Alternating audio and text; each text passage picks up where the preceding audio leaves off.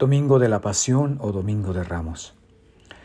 Después de haber preparado nuestros corazones desde el principio de la cuaresma, con nuestra penitencia y nuestras obras de caridad, hoy nos reunimos para iniciar, unidos con toda la Iglesia, la celebración anual del misterio pascual, es decir, de la pasión y resurrección de nuestro Señor Jesucristo.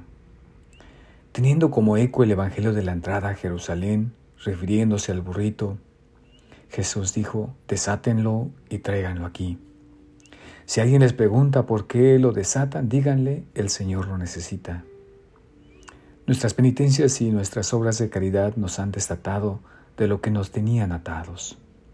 Ahora al inicio de esta Semana Santa nuestra fe nos ha traído a este santo lugar donde el Señor nos necesita. No tan solo para celebrar de manera externa y lejana la memoria de la pasión del Señor, sino como dijo Gregorio de Nacianzo, inmolemos nosotros mismos a Dios, inmolemos cada día nuestra persona y toda nuestra actividad.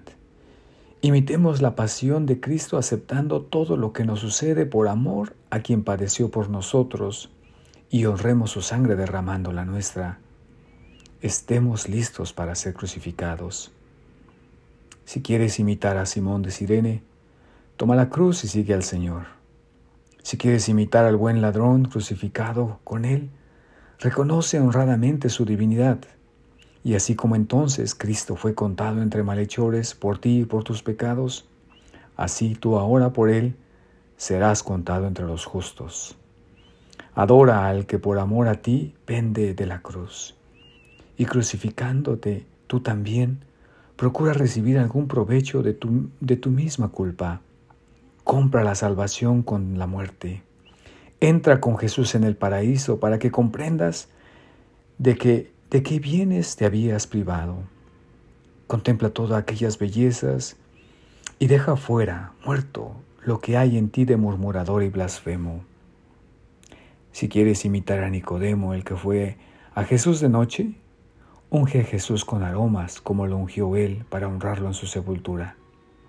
Si quieres imitar a María, a la otra María, y a Salomé y a Juana, ve de madrugada a llorar junto al sepulcro. Sé el primero en mirar la piedra removida, aquella que cubría la entrada al sepulcro, y entonces tal vez también veas a los ángeles y al mismo Jesús.